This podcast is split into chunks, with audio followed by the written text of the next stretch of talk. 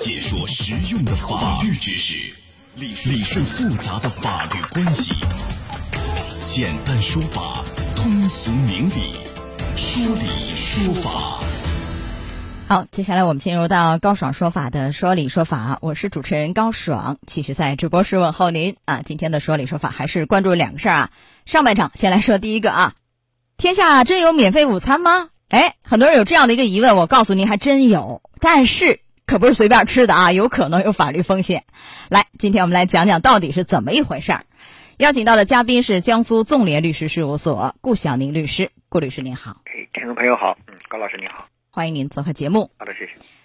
呃，这个杭州大学生小 A 呢，每个月生活费啊不多，哎，然后却经常能外出吃到这个标价不菲的什么网红的西餐呐、日料等等，室友就非常羡慕啊。追问之下就发现，原来这个小 A 的手机微信里有一个叫“杭州吃货福利群”，哎，每天从早到晚啊，有人发布什么这个湖滨西餐啊，人均一百，要求 LV 五。什么下沙火锅人均一百，要求 LV 四，报名私聊等等，哎，很多这样的信息。然后呢，这个小 A 和室友啊就报名去吃西餐，组织者提了不少要求，比如说啊，首先视频验证他们这个点评类的这个 APP 啊账户等级，然后去吃饭以前呢要按要求到指定的路径啊，就是在那个 APP 上搜索这家店，之后再按要求买套餐，然后到店里要报组织者给的那个暗号。你看啊，这搞得还跟街头暗号一样，报暗号吃饭。吃完一顿牛排，哎，虽然味道不怎么样，但是要按这个要求啊。小 A 呢，还是在那个点评的 APP 上写上了精心编制好的好评，而且附上这个角度非常完美的照片啊，截图发给这个组织者。买套餐的钱就这样就转了回来，等于是吃这顿饭就不花钱，是这样一个意思啊。来，像这样的用虚假的好评，最后换取这个免费吃饭，这不是一个明显造假吗？不是误导消费者吗？哎，这个商家也好，免费吃饭的消费者也好，要面临什么样的一个处罚？这是一个违法行为吧？您分析一下。呃，这肯定涉嫌了违法了国家的这个反不正当竞争法，因为上面就是可能一个虚假广告的行为，违反这个行为，发布虚假广告。啊，这叫发布虚假广告，就是所谓的有点像那个淘宝上的那个刷单，呃，刷那个所谓好评。实质上是一样的，也就经营者你不得通过组织虚假交易等方式帮助，呃，他进行虚假或者引人误解的商业宣传。那目前这个它符合这方面的规定。违反的是呃反不正当竞争法。对。啊，叫虚假的广告宣传。那这个怎么处罚呢？一般来说是行政的处罚。呃，反不正当竞争法有两种，一种是行政处罚，一种可能严重点就是刑刑刑事处罚。对。我们先说一下这个行政处罚这块是怎么罚。呃，行政处罚的话，如果是一般的行为啊，他会由监督检查部门啊，他要求首先肯定是责令停止这个违法行为嘛。然后呢，这个处罚还是比较高的，他会处二十万元以上，嗯，一百万元以下的罚款。如果要是情节更严重的话，可能是一百万以上，一百万以上和两百万以下的罚款，可以吊销营业执照。哦，这罚的还可以啊，还是还是比较严厉的。呃，罚的两百万以下最高罚款。然后吊销营业执照啊，是的，是的。嗯，这个罚款是对商家呢，还是对这个去吃消费者配合他就搞这个造假的这个消费者也要去罚？商家，哎，这主要是指广告主、广告经营者或者广告发布者。嗯，那这个消费者参与这个事儿，主要他在干嘛？他在写这个虚假的这个好评啊，怎样？呃，这个对消费者有没有一些处罚啊？这个实际上，如果说消费者如果说构成了啊，他情节比较严重，构成了他这样的一个共犯的是有可能的。呃，他可能构成了跟协助协助他发布虚假广告啊，协助广告主啊等等的这样的行为，还是有法律风险的。不是，但您说的是刑事问题，是构成了一个呃共犯，那是刑事问题，是吧？呃，这个从目前您说的是一个行政处罚，嗯，咱们再说一下刑事问题可能涉嫌什么样的罪名，是不是一定到了刑事处罚这个阶段，消费者如果是共犯可能会涉罪？除此以外，行政方面没有处罚呢？这几个问题您都解读一下啊。好，好，因为广告。的广告经营者等等的啊，如果说他利用这样的广告对商品或者服务做虚假宣传，情节严重的话啊，我们说情节严重，那么可能就违反了刑法啊，我们国家这是这个会处到两年以下的这样的一个有期徒刑或者拘役，可能并处或者是单处罚金。这什么罪名啊？呃，就是就是这个虚假广告，发布虚假广告。那这个叫发布虚假广告罪还是是的？就这个罪名是的，是的，嗯嗯。啊，最高就两年。呃，两年，两年以上，对。然后这是对商家，但如果说怎么样消费者算共犯，我确实是等于和他串通吧，是吧？我明知道是假的，然后我为了换取免费的吃饭，这就一定是共犯吗？呃，共犯的话要有主观上的这样的一个恶意和主观上的故意。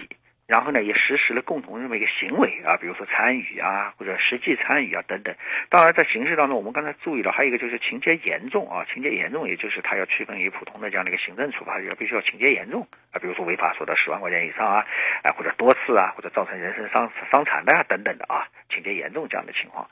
那么如果说共犯或者是他这个主观。故意非常明显的话，是会有可能会构成公判的。但是呢，在刚才您说的在行政处罚的当中，对于消费者参与呢？呃，目前倒还没有明确的这样的一个法条来对行政处罚，因为它是属于一个行政机关管理的这么职责，目前还没有明确的这么一个规定。也就是说，这事儿如果不涉罪，刑事问题够不上，处罚只有是对商家的行政处罚，对不对？就前面说的，最高是罚两百万的，然后吊销营业执照，对消费者没有任何的一个处罚。但是免费吃饭的这个钱还要再付吗？这个也不用再付了，免费吃了就免费吃了，没有任何，是吧？没有说法。对对对，如果免费吃饭，主要是关键叫提供吃饭的餐这个餐饮证，所以说这个业主，他需不需要跟你追究？那如果他要追究，还能还能追究回来吗？再要吐出来是吧？可能性不大，因为当当时他们已经达成了这样的一个协议嘛，相当于达成了这么一个协议，在民事程序当中是一个我是付出了一个呃劳动，然后他认为啊，然后支付了一定的对价，可能是这样的一个情况啊，就很难再要回来。是好，呃，然后您说这个无论是行政处罚也好和刑事处罚这个界限，咱提一下，就是您说严重或者多次，多次指的是三次以上吗？这个严重是十万块钱，就达到这个就。无论消费者啊还是这个商家都有可能会涉罪。如果有这个所谓共通呃主观故意，是这样吗？啊啊对对对，一个严重你看十万块钱以上，或者呢是这个呃多个消费者给多个消费者造成的呃这个这个累计啊，就是二十万元以上，就是几个几个加起来多个，那么他可能就是属于情节严重了。呃，然后呢还有一个呢就是你比如说两年之内受过了行政处罚，在两次以上啊，在两年之内你受过行政处罚两次以上，你又你又犯的。那这这也属于多次，那这时候也属于情节严重啊。这是商家、消费者怎样去把这个呃法律就摸清楚，防止又一不小心我就是想占点小便宜，最后我就真的要坐牢。这个界限您提示一下。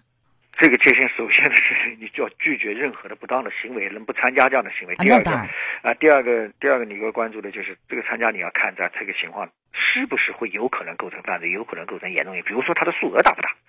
啊，比如说违法所得，它可能可能造成的这种规模非常大，数量非常大，影响非常大，这个时候你就要更要更要非常注意了。第二个呢是，它就是我们讲的多次嘛，它就是消费者很多，然后你发布了很多，然后你给给给很多人造成了这样的损失啊，或者还有个最关键的就是，如果是尤其是一些呃不合规的食品啊，或者等等，有可能会对人身健康或者造成伤害的，像这样的情况又要注意啊，主要是要注意这些方面的情况。嗯，特别是这样的群里头啊，一天到晚发布，然后就去吃，反复反复参与，是吧？很有可能数额又很大，真的就可能涉罪。因为这次其实这个新闻爆出来以后，为什么？因为杭州市的市场的监管部门就查处了，查处了好多企业和所谓的吃货啊，是这样一个案件。所以我们说呢，这个金杯银杯不如老百姓的口碑。所有高星级好的评价，这个应该通过更好的服务、更好的产品来获得，而不是说花钱弄虚作假，是吧？对。您讲讲这个案件的提示反思。呃，这个案件提一个是广告者、广告主、广告经营者，你要合法合规，你不能用虚假的这种行为，到时候一旦会这样，会给公众造成了非常，对自己也会造成很大的严重伤害，对商家声商家的这个声誉也会造成影响。第二个呢，也就是我们的参与的消费者，呃，一定要知道要实事求是，然后呢，不要去参与一些涉及到虚假广告方面的这么一些行为。对，咱广大的消费者一定要擦亮眼睛，不能参与所谓的这个刷屏啊、刷单。哎，我再问一下，一般的，因为不仅仅是像这样的，就我刷单以后免费吃饭的，无论我是以这种方式，还是网上淘宝啊怎样刷好评，类似于这样的吧，呃，这个造假，这个处罚除了前面说的，还有没有别的？还有要提醒的没有？呃，是的，他确实是你你你在淘宝上其他其他的他的这样的一个行为和这个也是一样的。